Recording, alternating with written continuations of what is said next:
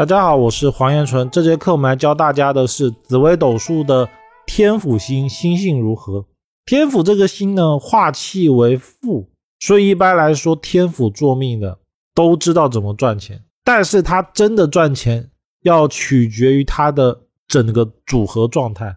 因为天府它为地星，所以它其实也是一方之主。只种一方之主呢，更像是我们所说的王爷，也就是说，他是管一个。大区块的，它不是统管整个的，所以天府好不好，赚不赚钱，要取决于他的团队好不好，这点一定要特别的注意。那我们呢，就来进入到整个课程，了解整个天府的内容。天府星，天府星这个星呢，它为南斗主星，而且它是南斗主星之首，所以呢，它也是帝王星。那它跟紫微星的最大区别就是，紫微是皇帝，而天府是王爷。就是说，紫微所管的是一方之主，而王爷呢，只管的是一个区域的帝王，所以他们有大小之分。那紫微星呢，会相对于天府来说更大一点。这个星呢，为财帛主，有领导能力，他不怕煞星。天府是少数几个能够化煞为用的星座，但是不太喜欢跟空王放在一起。因为容易有财来财去的情况，如果遇到吉星呢，则会好上加好。这个星的优点呢是个人的主观意识很强，然后一般来说都有自己的理想与抱负，就是说他人生会有目标。因为他五行为阳土，所以做事呢比较脚踏实地，会比较不喜欢做那些投机财啊，或者是那种不稳定的事情。他喜欢做有把握的事，就是说这个钱。他赚的一定是十拿九稳的，那他才会去做，不然的话呢，他大概率就不太会去碰。这是天府星一个很大的特点。那因为他五行为土，所以往往呢，天府的人能够带团队，而且能够给人一种值得信赖的感觉。所以天府带的人哦，往往大家会信服他。而且因为这种属土，土能生万物嘛，所以天府的只要这个人哦是他的。团队里面的人，就是说他的圈子里面的人，他基本上会尽他可能去帮助他。而如果这个人不是他圈子里面的人，比如说陌生人，或者是同一个公司但是是其他部门的，那他可能帮助的力量就会变小很多。他的主要精力呢，都会放在他自己身边的人或者身边的团队。那缺点呢，往往天赋的。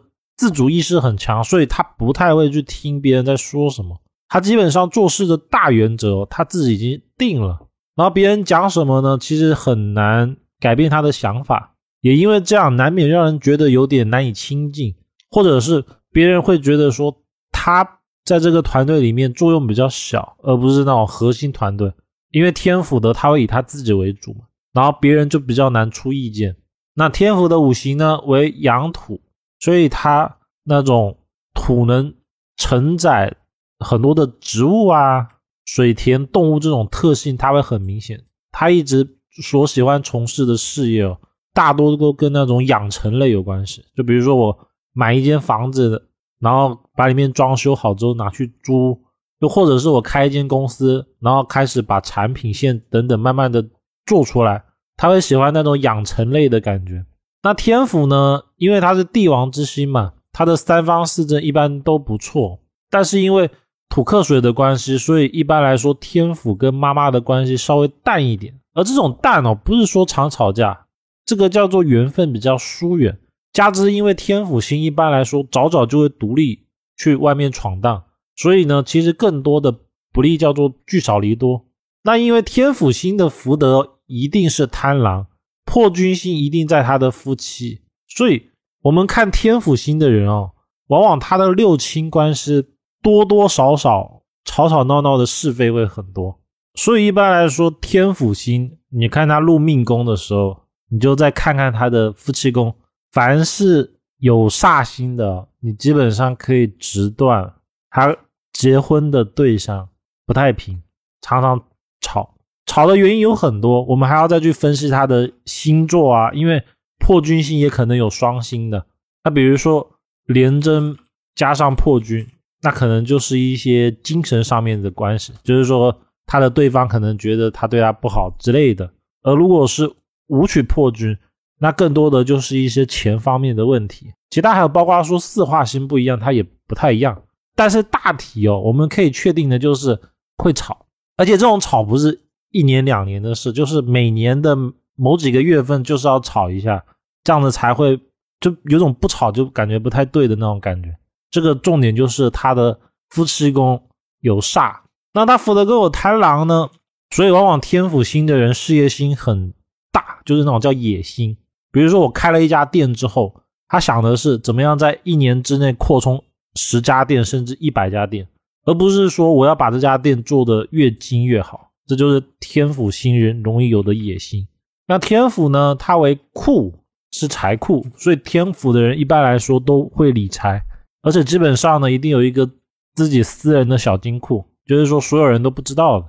他也主藏，所以天府的喜欢收藏。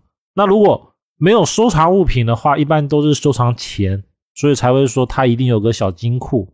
而这个小金库，它不一定是钱财，它也可能是一些有价值的东西，比如说黄金啊，甚至是房子。那天府做事求稳，所以他判断事情的依据哦，就是说。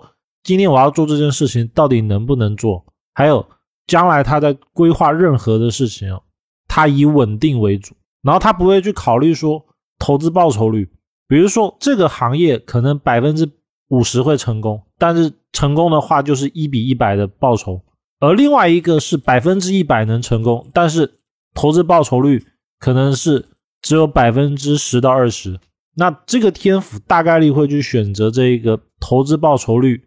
只有百分之十到二十，但是成功率接近百分之一百的工作，所以天府给人最大的印象哦，就是可靠。一定要记得这个很关键。紫薇是皇帝，天府是王爷，所以紫薇星的人往往耳根子会比较软，而天府星的人耳根子就不软，因为他们两个有本质上的区别。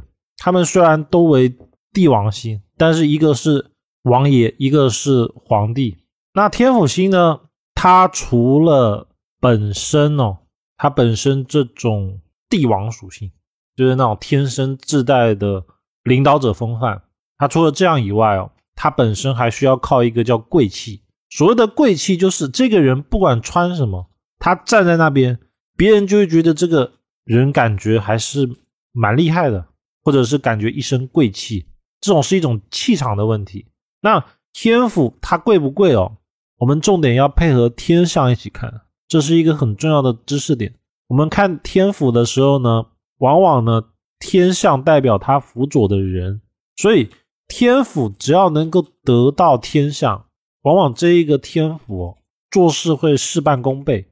因为呢，天府得天象之助呢，往往代表的就是他能够得到得力的助手。而一个领导者呢，他其实最需要的就是他的。团队他的属下是否得力？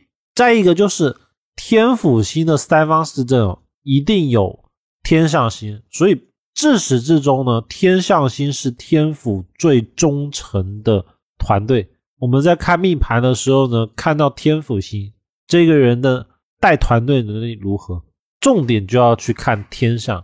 怎么去理解呢？因为凡是天府星，如果煞气太多，就是。已经到天府无法掌控的时候，这种往往代表的是这个天府他没有实际的能力。